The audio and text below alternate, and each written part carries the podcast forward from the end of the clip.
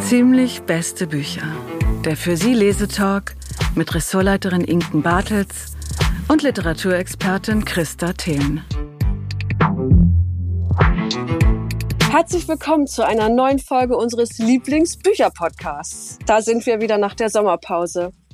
Christa, hattest du es gut in den letzten Wochen? Du warst bestimmt in deinem Schrebergarten zugange, oder? Was hast du so getrieben? Ja, ich war viel im Schrebergarten und ähm, ja, habe unter meiner neuen Veranda-Überdachung äh, gesessen. Oh. Äh, ja, die war ja auch sehr hilfreich, weil es hat ja doch relativ viel geregnet. Ja. Und äh, dem Garten hat es aber sehr gut getan. Der blüht und wächst und es war eine Pracht. Und ich habe natürlich auch viel gelesen. Ja, das äh, haben, haben wir beide natürlich. Ähm, ich wollte noch ganz kurz, bevor wir zu unserer heutigen Sendung kommen, einen kleinen Nachtrag ähm, zur letzten Sendung hinterher schieben. Und zwar, da war ja unser Gast Ditter Friedrich vom Rowold Verlag. Ähm, Ditter beschäftigt sich äh, beruflich eben ganz viel mit Unterhaltungsstoffen und hatte uns erzählt, dass sie im Urlaub gerne Sachbücher liest. Und da hatte sie uns erzählt, dass sie das Neue von Gabriele von Arnim einpacken wird. Ähm, das war zu dem Zeitpunkt noch gar nicht erschienen und äh, Ditte hatte den Titel auch nicht parat. Ich möchte das gerne einmal ganz kurz nachholen, weil das wirklich ein ganz, ganz tolles Buch ist. Ähm, das, also Gabriele von Arnim, Der Trost der Schönheit, erschien bei Rowold. Und wegen Sätze wie diesem lohnt es sich auf jeden Fall, das Buch zu lesen. Das ist auch inzwischen von mir eine Riesenempfehlung, ist auch sofort auf die Spiegel Bestseller Liste geklettert. Der Satz geht wie folgt. Ich brauche Schönheit, den Trost der Schönheit. Denn wenn ich Schönheit sehe, höre, lese, spüre, dann glaube ich an Möglichkeiten, an Wege, Räume, Purzelbäume. Schönheit kann Gefühle befreien, kann uns den Mut geben, Neues zu wagen oder die Kraft, Unveränderbares zu ertragen. Also, das ganz kurz noch zu unserer letzten Sendung. So, jetzt aber zur heutigen. Ja, genau, Christa, wir haben viel gelesen und wir haben uns beide gefragt, wie viel Selbsterlebtes der Autorinnen und Autoren steckt eigentlich in Romanen. Das ist natürlich sicherlich auch sehr unterschiedlich. Ähm, natürlich, aber wir haben irgendwie schon das Gefühl, dass das irgendwie so ein, so ein bisschen so ein Trend ist. Und ähm, darüber wollen wir heute mit, unser, mit unserem Gast oder unserer Gästin, mit Verlegerin Julia Eisele sprechen. Aber ähm, bevor äh, Julia zu uns kommt. Christa, sag doch mal dein, dein Eindruck. Ist, ist das gerade ein Trend? Wie, wie beobachtest du das? Also auf jeden Fall ist das ein Trend. Ähm, wir haben dieser Folge ja auch den schönen Titel gegeben, Geschichten, die das Leben schreibt. Und ähm, in der Buchbranche nennt man das zurzeit autofiktionales Schreiben. Das bedeutet nichts anderes, als dass aus den Biografien Romane werden. Und wir hatten ja in unserer ersten Folge dieses wunderbare Buch von äh, Julia Schoch vorgestellt, die im Prinzip auch über ihre eigene Beziehung, die Liebe zu ihrem Mann geschrieben hat, das aber eben als Roman verpackt. Mhm. Also es wird selbst Erlebtes als Fiktion erzählt. Das ist auf jeden Fall der Trend äh, unserer Zeit. Äh, und die Frage ist genau, wie du sie gestellt hast, wie viel echtes Leben braucht ein Roman? Macht es einen Roman irgendwie echter? Berührt er uns dann mm. eher? Äh, fühlt das sich irgendwie authentischer an? Und darüber sprechen wir mit Verlegerin Julia Eisle aus München. Die kennt sich richtig gut aus in diesem Thema und in allen anderen Themen, die mit Büchern zu tun hat, eigentlich auch. Julia hat 2016 ihren eigenen Verlag gegründet und ihre Titel schafften es sofort in die Bestsellerlisten. Das Tolle an ihrem Programm ist, dass sie so ganz unterschiedliche Bücher macht. Äh, einmal sowas wie einen Titel Die Farbe von Milch. Darin ging es um eine 15-Jährige, die 1831 auf dem Bauernhof ihrer Eltern groß wird und von der Freiheit träumt. Dann gibt es aber auch äh, total großartige englische Komödien, wie von Jill Sims das Buch Mami braucht einen Drink. Das ist so eine Art Tagebuch einer erschöpften Mutter. Sehr witzig, sehr ehrlich, sehr befreiend. Und jetzt neu erschienen im Verlag von Julia ist das Buch das leise Platzen unserer Träume, geschrieben von Eva Lohmann. Ein wunderbares Drama über eine langjährige Liebe, erzählt aus der Perspektive von zwei verschiedenen Frauen. Es geht um die Frage bleiben oder gehen, das Festhalten oder Loslassen von Lebensträumen. Julia, meine erste Frage an dich. Das Buch, das klingt so echt und so authentisch. Wie viel wahres Leben steckt denn nun eigentlich in diesem Buch? Ja, das ist natürlich eine Frage, die eigentlich nur die Autorin beantworten kann, ähm, äh, weil wir ja ihr Leben nicht kennen. Aber ich kenne äh, die Eva Lohmann ganz gut mittlerweile und sie hat auch letzten Sonntag auf ihrer Premierenlesung diese Frage beantwortet und hat gesagt, ähm, dass eigentlich in beiden Frauen ein Teil von ihr steckt. Sie ist sozusagen eine Mischung aus den beiden Protagonistinnen ihren, ihres Romans. Es geht ja da um zwei Frauen, die denselben Mann lieben. Und ähm, sie sagt, sie hat Anteile davon von der Frau, die äh, deren Ehe quasi am Ende ist und sie sich das aber nicht eingestehen will und diese Gefühle hat, die man, die man eben hat, wenn man nicht den Mut hat zu sagen, okay, die Geschichte ist jetzt hier zu Ende. Und die Eva Lohmann hat eben selber auch eine Trennung hinter sich. Also die Gefühle sind ganz bestimmt äh, autobiografisch und ähm, selbst gefühlt. Und sie hat aber auch Anteile von der Geliebten, die äh, eine alleinerziehende Mutter ist in der Geschichte. Und ähm, das trifft auch auf Eva Lohmann zu. Eva Lohmann hat eine siebenjährige Tochter, die sie getrennt erzieht, also gemeinsam mit dem Ex-Mann, eine Woche hier, eine Woche da. Und die Figur ist so eine ganz taffe, ähm, pragmatische. Und von der hat sie auch äh, Anteile. Insofern ist es natürlich ein Roman, äh, aber die Autorin schöpft sehr stark aus ihrem Leben. Julia, du hattest ja gerade schon erzählt, dass sozusagen beide Frauen in Evas äh, Brust schlagen ähm, oder Anteile von beiden Frauen. Mir gefallen diese beiden Frauen so wahnsinnig gut, weil sie nämlich nicht irgendwie schwarz-weiß erzählt werden. Also man ähm, findet die Geliebte nicht nicht doof und und und die die Ehefrau, die Jule irgendwie ganz toll oder so. Das ist das ist wirklich auffällig, finde ich, in diesem Buch. Ähm, wie wie hast du Eva Lohmann und diesen Stoff eigentlich entdeckt? Ja, das war auf ganz, ganz normalem, konventionellen Wege ne, über ihre Agentin nämlich. Also es gibt ja Literaturagenten, so wie alle Künstler äh, Agenten haben, hat die Eva Lohmann auch eine Agentin und die hat mir äh, die ersten 90 Seiten geschickt von dem Manuskript. Da war es noch nicht ganz so, wie es jetzt ist, sondern es war sozusagen der Anfang. Und äh, das hat mich gleich total begeistert. Und dann habe ich daraufhin mit der Autorin lange telefoniert und dann haben wir auch darüber gesprochen, wie die Geschichte weitergehen könnte und so. Und dann ist da eben dieses tolle Manuskript draus entstanden. Und ähm, das Witzige ist, dass das aber gar nicht mein erster Kontakt war zu Eva Lohmann, sondern ähm, die Eva hat ja schon mal einen Bestseller geschrieben, Acht Wochen verrückt hieß der. Der ist damals bei Piper äh, erschienen und da war ich noch Programmleiterin im Piper Verlag und das ist ähm, ja ungefähr zehn Jahre her. Und äh, da hat die Eva mir eine Mail geschrieben und hat damals eben mir auch ihr Manuskript angeboten, das damals dann auch im Piper Verlag erschienen ist. Wir haben aber damals nicht zusammengearbeitet als Lektorin und Autorin, deswegen war das jetzt sozusagen unsere erste Zusammenarbeit, aber auch nicht unsere letzte. Wir haben schon einen neuen Vertrag gemacht, weil ähm, das Spaß macht und wir ja, haben schon eine Idee für ein neues Buch, an dem auch Eva jetzt schon schreibt. Begeistert ist ein gutes Stichwort weil ich finde, dass du ein wahnsinnig gutes Näschen hast für dieses Verhältnis von Anspruch und Unterhaltung. Also, dass ein Text begeistert, weil er ein Thema hat, das einen berührt und das unsere Zeit auch interessiert und gleichzeitig lesen sich die Texte so gut. Die sind unterhaltend. Man kann sie an einem Abend wegsaugen und äh, trotzdem halt das Thema des Buches lange nach. Ist das etwas, was eine Verlegerin besonders gut können muss? Ja, vielen Dank für das Kompliment erstmal. Das ist ja sehr nett von dir, Christa. Ähm, ja, das ist ja bestimmt ist das ein bisschen auch Talent. Ähm, es ist aber auch sehr viel Routine und Übung. Ne? Ich habe ja, ich mache ja den Job schon sehr lange und ähm, das hat auch sehr viel mit Try and Error zu tun. Also ich habe halt schon wahnsinnig viel gelesen und wahnsinnig viele Bücher gemacht eben erfolgreiche und auch weniger erfolgreiche. Und man lernt ja mit jedem Buch ähm, irgendwie was dazu, also über den Geschmack der Leser da draußen. So, das ist ja auch ein Markt. Ne? Das ist ja auch etwas, was man lernen kann, worin man sich so eingrooven kann. Und auf der anderen Seite ist es natürlich so, dass ich, ähm, dass ich einfach meinen eigenen Lesegeschmack habe.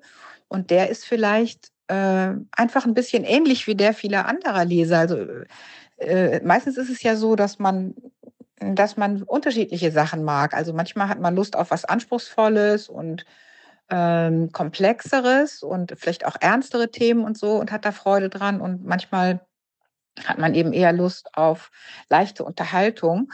Und ähm, für mich ist ein gutes Buch einfach ein gutes Buch. Also egal wie anspruchsvoll es ist sozusagen, wenn es was äh, Emotionales hat, was mich packt, wenn es intelligent ist, wenn es mir irgendwie was, was Neues ähm, zeigt von einer Welt, die ich noch nicht kenne oder eine besondere Erzählstimme hat, die mich packt. Und ähm, ja, offenbar äh, äh, scheint da mein Lesergeschmack ganz ähnlich zu sein wie der von vielen Lesern oder auch Buchhändlern. Also Buchhändler mögen meistens auch nicht nur die ganz hohe Literatur und äh, auf der anderen Seite äh, ist man, wenn man viel liest, ja dann auch also mir geht es jedenfalls so, dann manchmal gelangweilt von so Genre-Literatur, wenn sich irgendwie man das Gefühl hat, man liest immer wieder das gleiche Buch.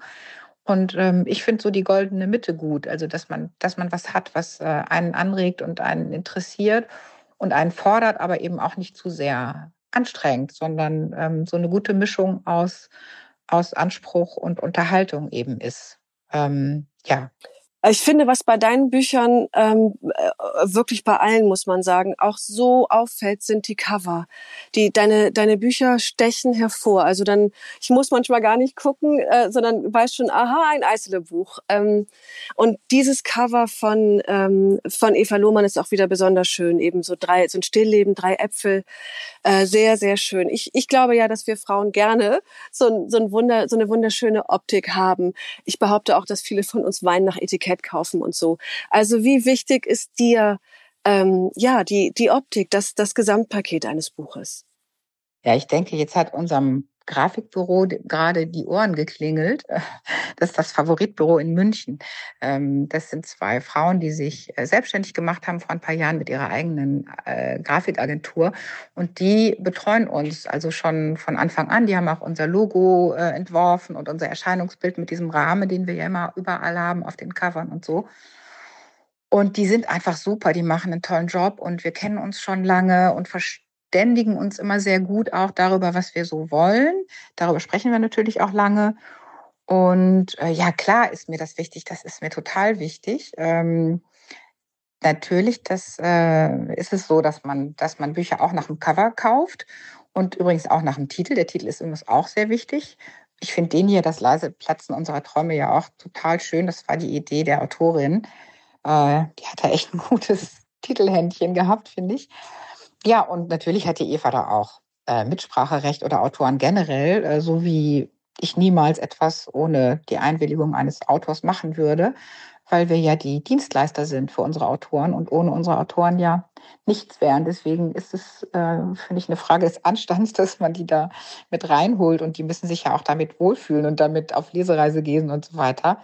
Ähm, ja, und Eva hat da, wir hatten verschiedene Entwürfe und ich war sofort jetzt bei den drei Äpfeln. Ich fand besonders nett, das haben wir dann im Nachhinein noch gemacht, da gibt's ja ein Wurmloch in einem dieser drei Äpfel, der so ein bisschen, ne, also die drei Äpfel stehen äh, natürlich für das Landleben auch, weil der Roman ja auch auf dem Land spielt teilweise. Und diese drei Äpfel sind halt nicht umsonst drei, weil es ja eine Dreiecksbeziehung äh, äh, ist, äh, um die es geht in dem Roman. Und in einem Apfel ist eben der Wurm drin. Äh, kann man jetzt symbolisch verstehen. Ja, und äh, ja, wie gesagt, also Cover sind wahnsinnig wichtig und ich mir ist auch wichtig, schöne Bücher zu machen. Nicht nur schöne Cover, sondern auch äh, generell eine schöne Ausstattung. Unsere Bücher haben ja alle Lesebändchen und ich achte auch auf ein schönes Layout, dass man nicht so eine Bleiwüste Wüste hat auf dem Papier. Und ähm, das ist schon, schon, schon sehr wichtig. Und ähm, ja, der ästhetische Aspekt. Und ich habe auch das Gefühl, dass das draußen sehr wertgeschätzt wird und dass die Leser schon einen Unterschied ähm, sehen. Wir haben ja jetzt über Eva Lohmanns Buch gesprochen, aber du hast ja schon viele, viele andere Bücher verlegt. Kannst du uns noch ein weiteres Buch empfehlen? Eins, was dich wirklich beeindruckt oder auch nachhaltig begleitet hat? Ja, eure Sendung geht ja um Autofiktion ne, und autobiografisches Erzählen.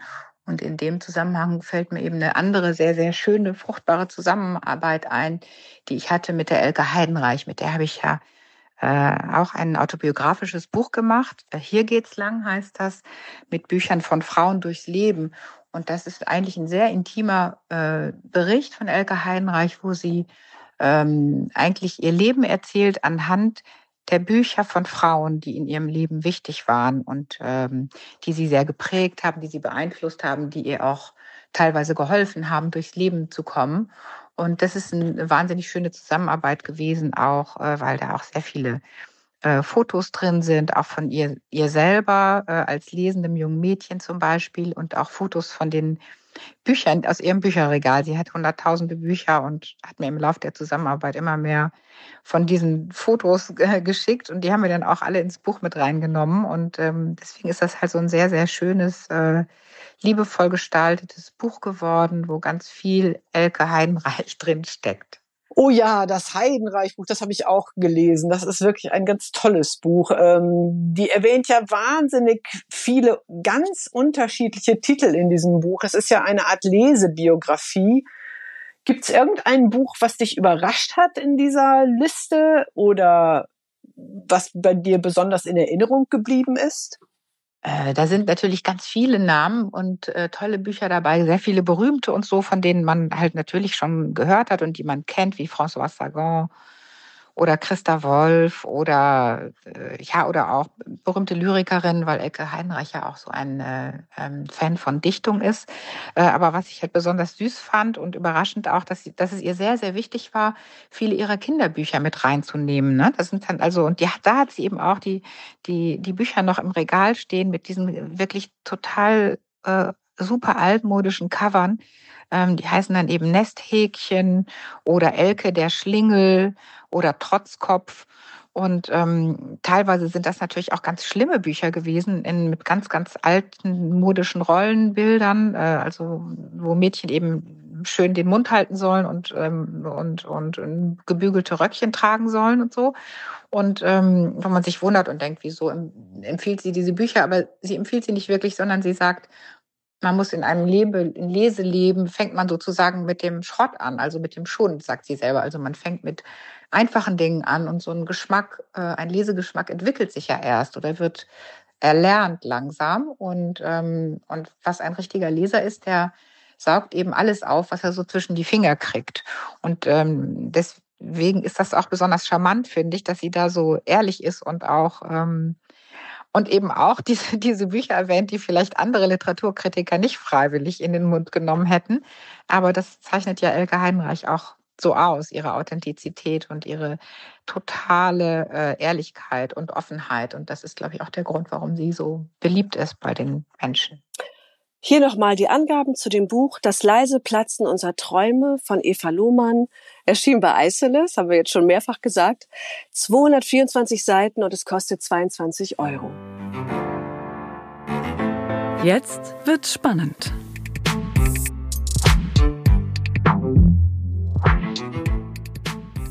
Ja, nicht nur Romanautorinnen und Autoren lassen sich vom wahren Leben inspirieren. Das tun natürlich auch Krimi-Autorinnen und Autoren. Ähm, da müssen wir ja nur an, den, an diese riesen und super erfolgreiche Sparte von True Crime denken. Äh, Christa, der Krimi, den du heute mitgebracht hast, ist auch von der Realität inspiriert. Ähm, er stammt von Tom Hillenbrand, ein Autor, der ähm, bisher vor allem für so kulinarische äh, Krimis bekannt ist. Ähm, worum geht es in seinem neuen Buch, in die Erfindung des Lächelns? Ja, äh, also es geht äh, eigentlich um das berühmteste Lächeln der Welt, nämlich um das Lächeln der Mona Lisa. Das Bild wurde tatsächlich gestohlen im August 1911 und Tom Hillenbrand hat aus diesen tatsächlichen Ereignissen einen ganz wunderbaren Mix aus Historie, Detektivstory und ganz, ganz viel Lokal- und Zeitkolorit gewebt. Das war damals ein absolutes Medienereignis, würde man heutzutage sagen. Also es war Titelstory in allen Zeitungen und es hat fast zwei Jahre gedauert, bis dieses Bild wieder aufgetaucht ist. Es wurde also tatsächlich gefunden. Und es gibt heutzutage Leute, die behaupten, das Bild der Mona Lisa sei also nur so berühmt, weil es eben damals gestohlen wurde und das in aller Munde war, dieser Diebstahl. Hast du das Bild schon mal live gesehen im Louvre? Nee, also ich habe das noch nicht gesehen. Ich habe es mir tatsächlich schon in allen möglichen Kopien angesehen. Ich habe auch diverse Bildbände tatsächlich über die Mona Lisa, äh, weil mich dieses Phänomen und dieses Bild und auch diese Frau und die Geschichte drumherum immer sehr fasziniert hat. Aber die hat 45.000 Besucher täglich, also das ist mir ein bisschen zu voll. Und das Bild selber ist ja auch sehr, sehr klein. Das hat nur so gut 70 mal gut 50 äh, Zentimeter und hängt hinter Panzerglas. Und ich weiß nicht, ob da wirklich die totale Mona Lisa-Atmosphäre rüberkommt. Aber Deshalb habe ich eben umso lieber dieses Buch gelesen, weil das auch so eng an dieser Zeit entlang geschrieben ist. Da tauchen ganz viele berühmte Leute auf. Pablo Picasso, diese Ausdruckstänzerin Isadora Duncan, die damals sehr berühmt war. Dann der Satanist Alistair Crawley, weil dieses Satanismus mhm. und Esoterische ja auch zu dieser äh, Zeit sehr, sehr beliebt und ähm, bekannt war und praktiziert wurde. Claude Debussy taucht auf, der berühmte Komponist. Also ich habe das äh, wirklich sehr gern gelesen und es geht richtig rund. Also da ist ordentlich was los. Da kommt einem unsere Zeit regelrecht brav und bieder vor gegen das, was die damals alles veranstaltet haben. Ja, das klingt ja gut. Ja, also vor allem, wenn man sich bedenkt, dass das ja tatsächlich passiert ist, äh, äh dieser mhm. Dieb, über den gibt es sogar einen Dokumentarfilm. Die Tochter hat diesen Film, glaube es war so 2008 unterstützt. Also das ist alles sehr eng am echten Leben und an der wahren Geschichte entlang erzählt. Und ich kann nur sagen, ein Lächeln sagt mehr als tausend Worte. Das ist sehr informativ, sehr detailliert, äh, recherchiert und die Geschichte entfaltet sich ganz langsam. Das ist so ein richtiger Schmöker über fast 500 Seiten mit ganz vielen Details und der die Belle Epoque wieder auferstehen lässt. Ich fasse nochmal die Angaben zusammen. Tom Hillenbrand, die Erfindung des Lächelns, Kiepenheuer und Witsch, 512 Seiten und es kostet 25 Euro. In einem Rutsch gelesen. Ich habe in einem Rutsch gelesen Der letzte Liebende von Annette Mingels. Darin geht es um den emeritierten Chemieprofessor Karl Kruger, beziehungsweise eigentlich Krüger, aber seit er ähm, an die Uni Princeton berufen wurde, verzichtet er auf die Ü-Pünktchen und hat sozusagen die englische Schreibweise und Aussprache übernommen. Ähm, Karl, der hier von Annette Mingels porträtiert wird, ähm, ist ein sehr erfolgreicher, äh, durchaus auch charmanter Mann. Seine Hörsäle sind immer äh, bis zum Anschlag voll. Ähm, ja, und also gleich zu Beginn der Geschichte erfahren wir, dass Karls Frau Helen, mit der er seit fast 60 Jahren verheiratet ist, im Sterben liegt. Und wir erfahren, dass diese Ehe schon sehr lange unglücklich ist, weil Karl ist ein notorischer Fremdgänger, ein Frauentyp. Äh, vor allem die jungen Studentinnen hatten äh, haben es ihm angetan. Also ähm, der ist nicht treu, das, das weiß Helen und leidet wahnsinnig darunter. Ähm, Karl ist ein Typ, der zieht sein ganzes Glück, sein Selbstbewusstsein äh, aus seinem Job, aus seinem Erfolg und eben aus diesen ähm, Frauengeschichten. Ja, die Wohnung von Helen und Karl ist, ist quasi in zwei Hälften geteilt. Sie lebt, lebt oben und, und stirbt da nun gerade. Er lebt unten. Sie haben eine Adoptivtochter, Lisa, und einen erwachsenen Enkelsohn. Ähm, das Buch ist in drei Teile aufgeteilt. Im ersten geht es eben um, um Helens Sterben und darum, wie wirklich hilflos Karl dem Ganzen gegenübersteht. Die beiden haben sich so weit voneinander entfernt. Ähm, und er hat seine Frau so oft verletzt, dass sie ihn jetzt auch nicht bei sich haben will. Also er, er kann die Nähe im Grunde nicht mehr wirklich suchen, aber sie weist ihn auch ein paar Mal äh, aus dem Zimmer und ähm, ja, möchte ihn nicht um sich haben. Die einzige, die jetzt ähm, bei der Mutter sein darf, ist die Tochter Lisa. Ähm, Im zweiten Teil, nach Helens Tod, lässt Karl sich von seiner Tochter und seinem Enkel überreden, ja so ein bisschen auf Spurensuche zu gehen und in die Vergangenheit äh, in der deutschen Heimat einzutauchen. Also die drei reisen zusammen nach Deutschland und dann auch noch weiter nach Polen in den, in den Geburtsort ähm, von Karl. Ähm, dabei ist dann auch Hermann, der ältere Bruder von Karl. Ähm, die Familie hat eben äh, kurz vor Kriegsende diesen Ort in Polen verlassen. Die, die sind geflüchtet. Karl war der, war der jüngste Sohn und hat eigentlich an diese Flucht keine Erinnerung mehr. Und im dritten Teil ist Karl dann wieder zurück in New Jersey. Ja, und ja, so ein bisschen altersmilde wird er eigentlich. Er merkt immer mehr, dass er in diese Welt nicht, eigentlich gar nicht mehr reinpasst mit seiner ganzen Art. Dennoch macht er weiterhin Frauen schöne Augen. Das, das hat dann auch fast, ähm, ja, schon was Tragisches. Ähm, und er merkt auch, dass er mit Helen nicht nur seine Frau verloren hat, sondern im Grunde auch seine Heimat. Ähm, hast du das Buch eigentlich durchgelesen? Ähm, also ich bin noch nicht ganz durch. Ich habe jetzt so diesen ersten Teil äh, gelesen und ja, habe jetzt schon ein bisschen erfahren, wie es weitergeht, aber mir war jetzt auch die Geschichte gar nicht so wichtig. Mir hat der Sound wahnsinnig gut gefallen. Es hat ja so einen ganz sanften äh, ja. Tonfall, die erzählt ja auch relativ langsam, schwingt und ich finde, das ist eine ganz große Kunst. Das spinnt einen so ein in diese Welt. Also das hat mir sehr, sehr gut gefallen und ähm, ich bin sehr gespannt, ob sie das durchhält bis zum Ende.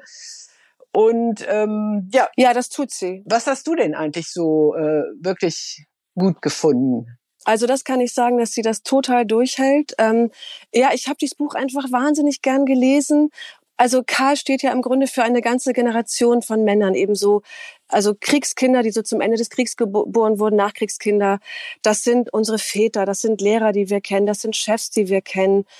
Ähm, das sind oft egomanische, schroffe Typen, eben altmodisch, auch überhaupt nicht ähm, lernwillig, was zum Beispiel Geschlechterrollen angeht. Und so verhält sich Karl auch.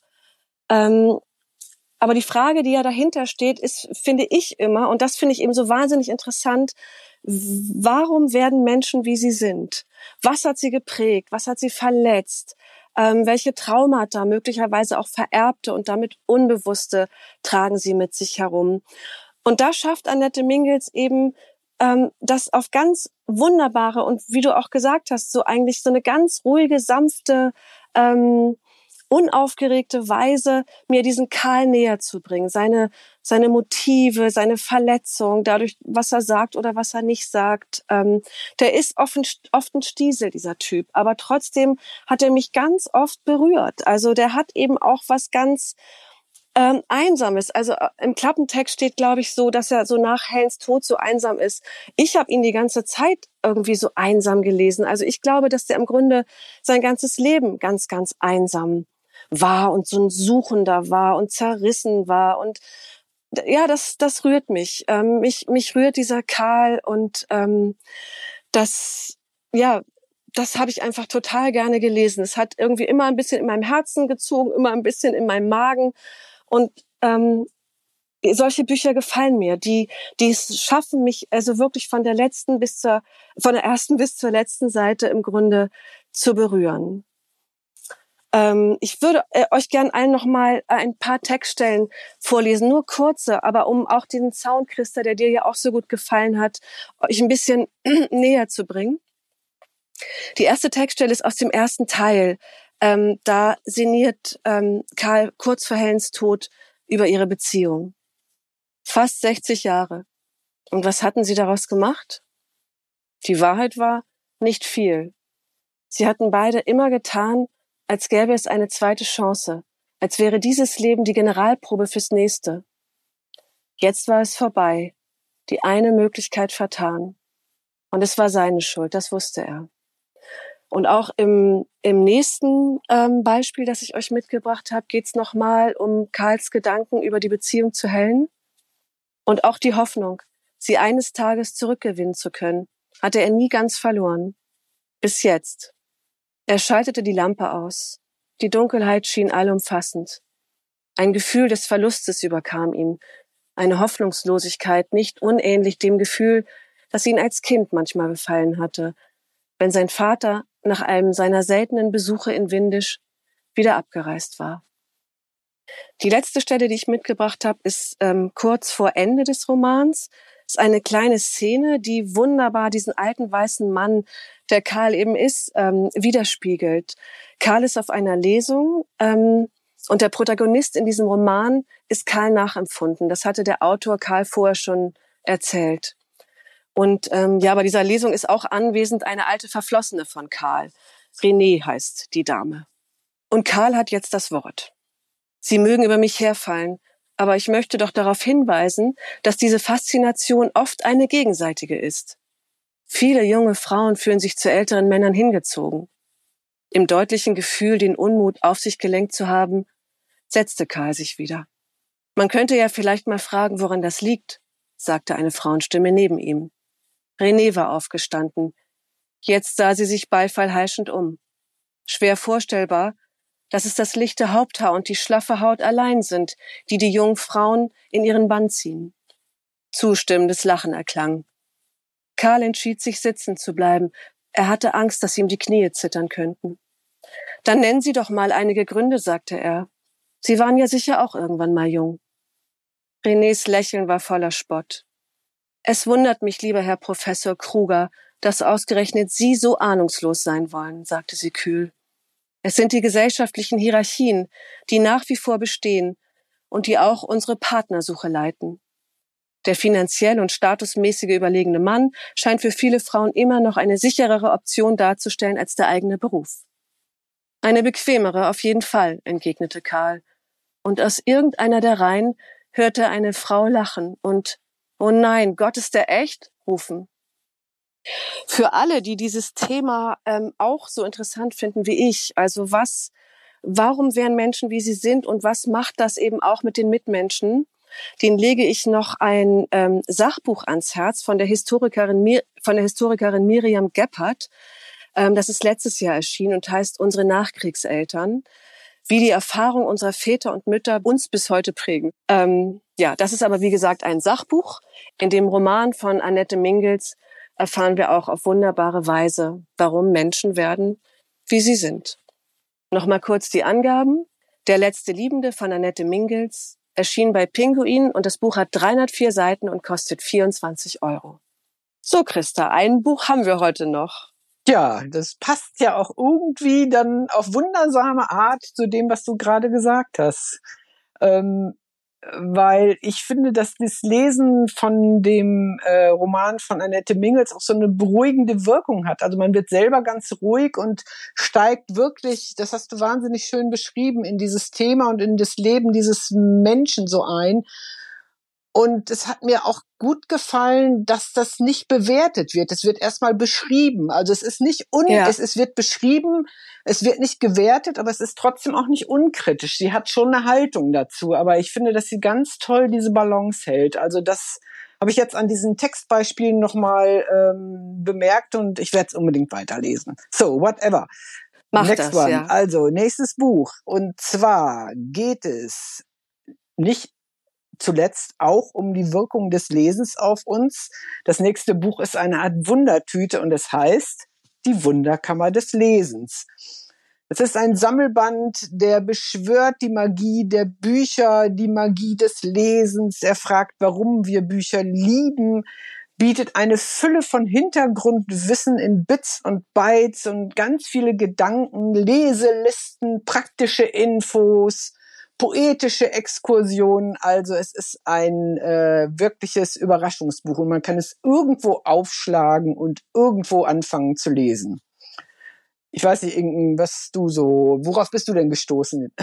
Ich hatte das völlig unaufgefordert plötzlich auf meinem Schreibtisch und als ich es eben aus dem Paket, aus dem Päckchen zog, war ich fast erschlagen von, von der Aufmachung. Es ist ein, also grell ist vielleicht ein bisschen übertrieben, aber ein buntes Buch und ähm, genau wie du sagst, man kann es irgendwo aufschlagen und findet ganz sicher immer irgendwas Interessantes. Ähm, ich hatte da drin zum Beispiel mehrere Seiten gefunden, ähm, ein Poesiealbum, ganz wunderhübsch gestaltet, mit lauter Versen übers Lesen. Das, das hat mir total gut gefallen. Da drin sind aber auch ganz tolle praktische Tipps zum Thema, zum Beispiel die richtige Beleuchtung beim Lesen. Da habe ich zum Beispiel gelernt, ähm, in niedrigen Räumen sollte ich keine Kronleuchter verwenden. Aber mir wird dann auch tatsächlich noch so, ähm, ja, wirklich äh, mit, mit Zeichnung dargestellt, wie ich den Arm einer Leselampe ausrichten muss, damit das Licht perfekt und so. Also das, ähm, das fand ich ganz toll.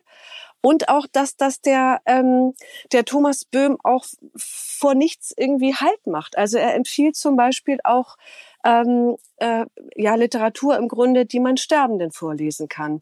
Dazu zählt er Kindergeschichten ähm, oder auch äh, Gedichte. Ähm, es kommen auch auch sowieso immer wieder Gedichte in diesem Buch vor. Das hat mir sehr gut gefallen und ich habe darüber nachgedacht, dass mir also mir ist aufgefallen, meine Söhne haben, glaube ich, in ihrer Schulkarriere noch nie ein Gedicht auswendig lernen müssen. Christa, das war bei uns definitiv anders. Ne? Also oh ja. wir mussten das noch. Oh ja. wie, wie, wie hast du das in Erinnerung oh in der ja, Schule? Und ist, ist, da noch was also wirklich ein Stichwort für mich. Also heutzutage können die Kinder, meine Tochter auch, die können unfassbar viele Songs auswendig. Und äh, damit meine ich nicht nur ja. deutsche Songs, sondern auch englische Songs. Also bin ich immer wieder beeindruckt. Aber ich habe tatsächlich auch noch sehr, sehr viele Gedichte auswendig gelernt und äh, ich mochte das ehrlich gesagt ganz gern. Und ich war äh, ziemlich flott da drin. Und ähm, also äh, ich hatte einen Deutschlehrer, der das auch sehr gerne als Hausaufgabe aufgab äh, und der mich ganz gern mochte, weil ich war ganz gut in Deutsch und war allerdings auch immer dabei, wenn es darum ging, irgendwelchen Unsinn anzustellen. Und äh, die Strafe für ähm, dabei erwischt werden war in der Regel, man musste noch mehr Gedichte auswendig lernen. Und äh, einer unserer Mitschüler, der Vater, der hatte so einen Scherzartikelladen und ich kann jetzt möchte nicht ins Detail gehen, aber wir haben wirklich nichts ausgelassen. Also vom Pupskissen bis Niespulver ins Klassenbuch streuen, das Klassenbuch verstecken, das waren, ich erkläre das mal für die digitale äh, Generation, das waren genau. Bücher, die lagen also vorne auf dem Pult des, Les äh, des Lehrers und da wurden dann, ich weiß gar nicht was, eingetragen, ähm, irgendwelche Stundenthemen, Rügen und Tadel. Gibt's das überhaupt noch? Weiß ich nicht. Also wenn man sich schlecht benommen hatte, gab es einen Eintrag ins Klassenbuch. Ja, das, äh, damit man nicht eingetragen wurde, haben wir es dann eben einfach immer versteckt. Mhm. Also, und ich wurde äh, relativ häufig dabei erwischt und musste dann eben immer Gedichte auswendig lernen. Kann tatsächlich, kann einige kennt bis heute noch. Ach guck, dann gib uns doch mal bitte eine kleine Kostprobe. Oh ja, hm, also dann pass auf. Jeden Abend werfe ich eine Zukunft hinter mich, die sich niemals mehr erhebt, denn sie hat im Geist gelebt. Neue Bilder werden wachsen, Welten drehen um neue Achsen, werden sterben, lieben, schaffen. Die Vergangenheiten klaffen, tobend, wirbelnd stürzt die Zeit in die Gruft, das Leben schreit. Wow, von wem ist das? Äh, das ist von Erich Mühsam. Ähm, ich gehe jetzt nicht ins Detail mit der Biografie, aber ich habe das auch deshalb bis heute behalten, weil ich das so zeitlos schön finde und das hat so ein das hat so eine Aufbruchstimmung, das Leben bei den Hörnern, beim Schopf, beim was auch immer zu packen und loszulegen und ähm, seinen Gefühlen und seinem Glück zu folgen. Und das ist ein Motto, das versuche ich in guten Momenten bis heute zu befolgen. Ja, schön. Vielleicht nochmal zum Abschluss die bibliografischen Angaben zu diesem Buch. Die Wunderkammer des Lesens von Thomas Böhm herausgegeben. Im Verlag Das kulturelle Gedächtnis erschienen. Es hat 320 Seiten und kostet 28 Euro. Ja, und ich wollte noch ganz kurz hinterher schieben, dass das wirklich, also vom, vom, vom Cover bis zur, bis zur letzten Seite, das ist so ein schönes Buch. Weihnachten ist ja gar nicht mehr so fern. Also wenn jemand Lesebegeisterte im, in seinem Umfeld hat, ist das auf jeden Fall ein ganz, ganz tolles Geschenk. Ja, das war's für heute. Ähm, wie immer findet ihr alle Bücher, die hier heute besprochen, erwähnt wurden, in unseren Show Notes. Wir freuen uns auch sehr über Post von euch. Gerne Anregungen, Ideen, Kritik. Äh, schreibt uns gern, was euch auf der Seele brennt, an lesen at für-sie.de. Lesen at für-sie.de. Und wenn ihr mögt, ähm, hören wir uns wieder am 11. Oktober, also kurz vor der Frankfurter Buchmesse, auf der Christa bestimmt. Ne, Christa, du fährst hin. Ne? Ja, natürlich. Pflichttermin. Ja, das, genau, genau. Ich, ich glaube, ich bin da im Urlaub, deshalb werde ich dich nicht begleiten. Ich werde mich, glaube ich, äh, am Strand von Biarritz vergnügen. Aber und, und lesen natürlich. Ähm, wir wollen dann nächste Woche äh, schon mal so ein bisschen über einen Trend sprechen, den wir jetzt schon so ein bisschen auf den auf der Buchmesse sozusagen ausgemacht haben, nämlich äh, über also einfach starke Frauen, Mütter, Töchter und andere Kämpferinnen. Ja, das wird, das werden wir uns nächstes Mal dann äh, ein bisschen genauer angucken, dieses Thema. Und dabei wird auf jeden Fall sein, das kann ich schon mal sagen, der Roman von Janet Walls vom Himmel die Sterne. Ja, bis dahin. Viel Freude beim Lesen und bleibt gesund. Tschüss. Tschüss.